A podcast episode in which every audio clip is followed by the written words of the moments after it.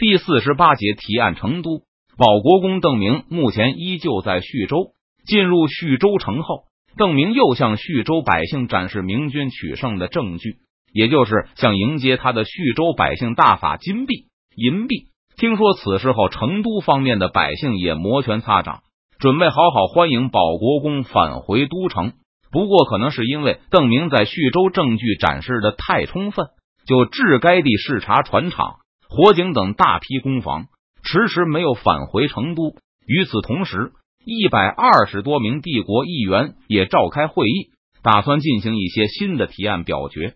当初议院刚成立的时候，参议院的元老们把他视为自己的下属部门和傀儡。知府衙门也不太看得起，在这个似乎是单纯为了收税而召开的会议。不过，仅仅两年后，议会就变得举足轻重，因为邓明很看重这个议会，竭力保护他的权利不被其他部门侵吞。既然在参议院的元老们不能自己提案，只能操纵议会提案，结果就是元老们也不得不拿出一些好处来收买他们的在议会中的支持者。而且这些议员也渐渐形成了自己的联盟，不再是一开始那种纯粹的参议院傀儡。同样是因为邓明的坚持，征税必须要院会同意，而且知府衙门的开销还要向议会报告，所以刘进哥对这个有关钱袋子的机构也越来越重视。最近更是积极与青城派展开争斗，竭力帮助军方或是其他派系的人在帝国议会里立山头。树大旗，知府衙门和参议院青城派的互相敌视，对帝国议会的独立性提高功不可没。从议会开门到现在，邓明对议会通过的提案一直是认可的。当然，议会每次表决前也都很小心的揣摩保国公的心思。就是上次远征江南，虽然很多议员都觉得手头紧，但一听郑成功去世了，邓明明确表示出发动远征的意愿后。大部分议员也都选择支持邓明的愿望。上次投票通过特别税的征发和出兵令后，邓明发布的文件上总是以院会批准、提督邓明命令作为开头语，表明他出征是得到了院会授权，也是在完成院会的意愿，就好像是以前一个大将奉朝廷之命出征一样。这当然是给足了参议院和帝国议会面子。议员们身为院会的一份子。虚荣心也得到了不小的满足，尽管有些人感觉这和邓明以前常常挂在嘴边的“皇上难受，世袭从权”有些相似之处，只不过现在改成了院会批准而已。但院会能和皇上、朝廷相提并论，这也是地位提高的明证吗？本来有事才临时召集的帝国议会，现在也在向常设机构发展。每个成都的议员都可以在四个工作日中获得一天的开会假，而叙州的议员则干脆住到了成都来。叙州和成都都愿意为他们支付工资。刘进哥想收买帝国议员去对付青城派，而袁相和叙州府议会需要这些人待在成都保护叙州的利益。帝国议员、叙州府同秀才顾英对这种生活相当满意。他本是江西人，移民四川后。没有什么商业才能的顾英，本来就是一个普通的农夫。顾英也是最早一批到叙州工作的人，但依旧是农民。后来造船业大发展，收入明显高于种田后，顾英就去船厂做工，打算攒点钱，以后再多买点牲口去开荒。和顾英一起到叙州的同伴很多都经商发财了，但他也就是是个中等偏上的富户，衣食无忧，有房有积蓄，也娶亲了。但看起来绝对没有机会大富大贵。本来帝国议员这种事是轮不到顾英的。当初大家觉得这是个傀儡机构的时候，叙州人肯定不会大老远跑去成都开会。后来发现其中的潜力后，叙州本地的议员也都是原相的主要合作者，不是船厂老板就是商行之主。至于帝国议员，更是其中最有钱的一批。不过，等这个机构改为常设后。那些老板就觉得不方便了。最后，顾英被大伙想中，这人是最早来叙州的那批人中的一份子，知根知底，大家都清楚他是个厚道人，在叙州有家产，娶妻生子，对本地有感情，而且是个中上人家。所谓有恒产有恒心，就是他了。现在，顾英拿着帝国议员的俸禄，还有徐州给的一份津贴。自从来成都上任后，还不断接到徐州知府衙门和豪商的来信，向他介绍徐州的发展和他们的需求。这让顾英很有成就感，觉得自己也是个重要人物了，还肩负着为徐州桑梓谋福的责任。有时还能为国家出力，比如讨论为军队购买战舰，或是向东南都府出售漕船的时候，议会里的同僚就很看重顾英的意见，因为他以前当到过船厂的主管，还是从工人一步步爬上来的，对船只的成本、质量检验都很熟悉，是这方面的专家。今天议会讨论的话题让顾英有点紧张。因为这次他们的提议可能会和保国公的意见相左。事情的起因依旧是东南的文字狱。在进入四川接受教育前，读书人对顾英来说自然是高高在上。虽然不像天子那样如同在云端上一样，但也是令人只能仰视的。可等顾英也识字，开始能看报纸后，对难受的大明天子的敬仰就不剩什么了。而本来和大明天子同样是神佛一般的大清皇帝，在顾英眼里也不过是个强盗的后代罢了。至于世人也是一样，通过报纸了解的越多，川西同秀才对他们的崇敬也就变得越低。蒋国柱、赵国作的提议自然不会对帝国议会隐瞒。以前顾英还是个江西农民的时候，他肯定不会生出谋夺世人家产的心思，但现在就不同了。他和不少同僚一样，都觉得这些人的死活似乎和四川关系不大。既然东南督府肯分赃给四川人，那他们又为什么不干呢？不如帝国就是强盗的同义词吗？那顾英身为帝国议会议员，当然要做点名副其实的决定。很多议员都认为，应该对此事持中立和彻底置身度外的态度。卖给庄稼军火，不是还要出军火吗？而赵国作的条件本来是白给，浙江那边也就算了。而蒋国柱一直是帝国的积极合作者，好几年没打仗，军力也要比浙江强很多。帝国议会觉得，如果大肆插手江南的事，好像也没有什么好处。而且，如果江南和浙江一样大打出手，对帝国的长江贸易收入也会造成不良影响。如果按照不少人的心思。这种事，四川甚至应该暗中支持，帮肯给四川分赃的蒋国柱一个忙。只是邓明的态度似乎有些古怪，看上去好像不支持东南督府的行动，这就让不少帝国议员心里打鼓，不知道是不是该反对东南督府对世人的迫害。今天议会里讨论的时候，不少发言的人也都对邓明的真实态度感到迷惑。如果邓明明确的表示反对，那议员们多半也不会犹豫了，就算想不通，也要支持江南士林。可邓明看上去似乎也在摇摆不定。有些人发言表示，邓明卖军火给世人，也不一定表示他就是站在世人一边，只是本着有钱就赚的原则。听上去确实很像提督的为人。如果邓明的行动只是取决于利益大小，而不是受到其他什么道德约束的话。帝国议会觉得还是支持蒋国柱更佳，这样风险更小，而且收益同样有保证。经过一上午的讨论后，有人就提议向保国公发出一个建议：建议在此后的行动中严守中立，根本不要卖军火给江南企图抵抗的近身，以保证江南的和平稳定。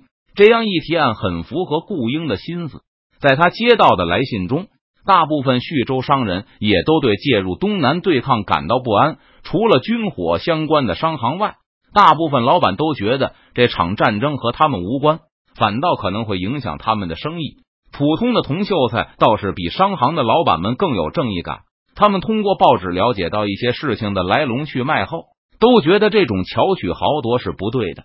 不过，这些人最关心的还是如何保证自己不受到类似的迫害。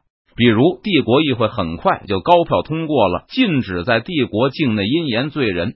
在永历天子回国大明律重新生效前，不允许因为言论来给人定个谋反罪名，然后抄家杀头。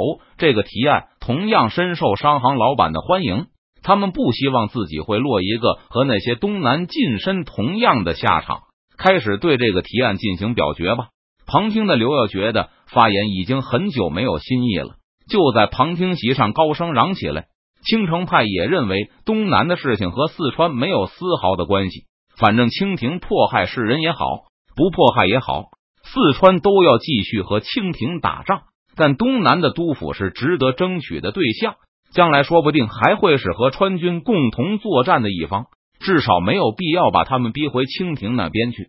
参议院议长的发言得到了主持人的影响，很快两个票箱就被摆到了台子边，一个代表肯定，一个代表否定。议会不允许匿名投票，所有的代表都必须明白无误的表明自己的态度。